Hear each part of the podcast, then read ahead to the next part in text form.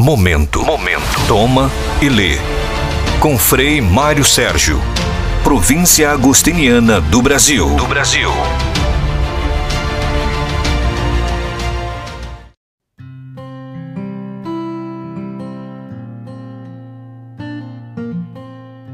Olá, bem-vindos. Este é o nosso projeto podcast Meditando com Santo Agostinho, onde durante 30 dias nós, na companhia deste grande homem, deste grande santo, aprofundamos alguns aspectos importantíssimos para a nossa vida.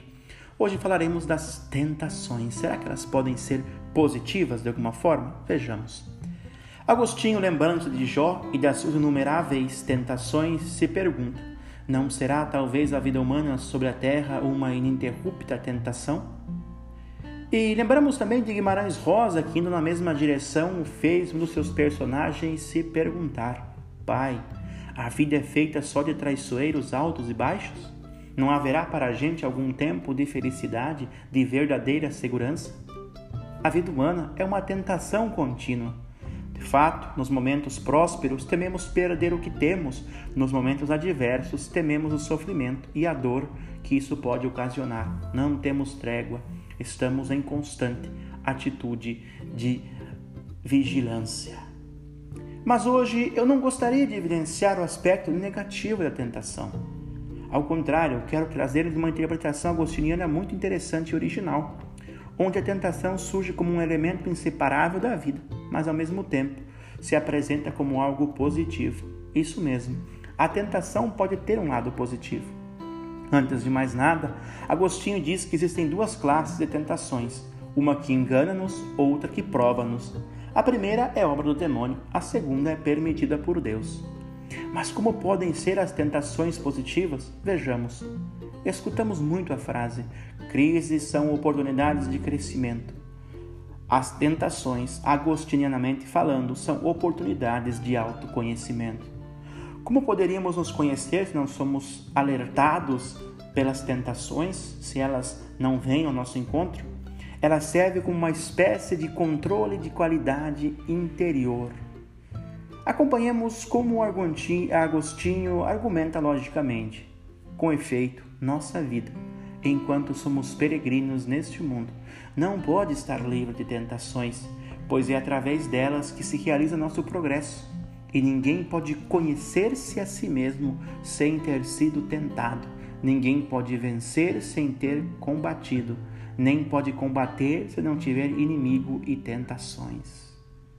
Segundo Santo Agostinho, é necessário que sejamos provados na, na escola das tentações e das tribulações, para que não confiemos demasiadamente nas nossas forças, mas, sobretudo, para que nos conheçamos melhor. As tentações, as tribulações, as dificuldades e as crises são úteis na medida em que trazem à tona o nosso ser, nossas profundidades. Elas revelam o escondido e trazem a claridade à nossa escuridão interior. Disse o nosso santo: o homem em geral não se conhece a si mesmo, não sabe o que pode suportar e o que não pode. A tentação aproxima-se dele e examina-o, prova-o, e depois o homem descobre-se a si mesmo, ao passo que antes estava escondido de si mesmo, embora não estivesse escondido do Criador. Pedro, diz Agostinho, comentando o episódio da negação, prometera jamais abandonar o Senhor, essa sua postura claramente mostra que ele não se conhecia, mas quando veio a tentação, revelou-lhe a fraqueza e a grande ignorância que ele tinha de si mesmo. Então, disse Agostinho, Pedro, acreditando que era o que ainda não era, disse que perseveraria até a morte em fidelidade ao Senhor. Pedro ignorou suas forças, mas o Senhor as conhecia. Por isso, agostinamente falando, Aproveitemos as tentações para nos conhecermos melhor, não esquecendo jamais do que diz a palavra de Deus, que tudo concorre para o bem dos que amam o Senhor, inclusive as tentações.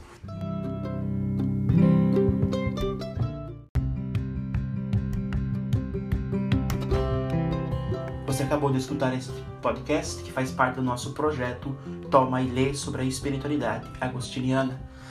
Quero dizer-lhes que durante 30 dias serão 30 podcasts diários sobre temas agostinianos e depois também tem, terão, teremos mais conteúdos. Fique conosco, fique comigo e também se você é jovem, tem um convite para você. Venha fazer parte da família agostiniana, venha ser um jovem de coração inquieto. Nos procure através das nossas redes sociais, o nosso contato.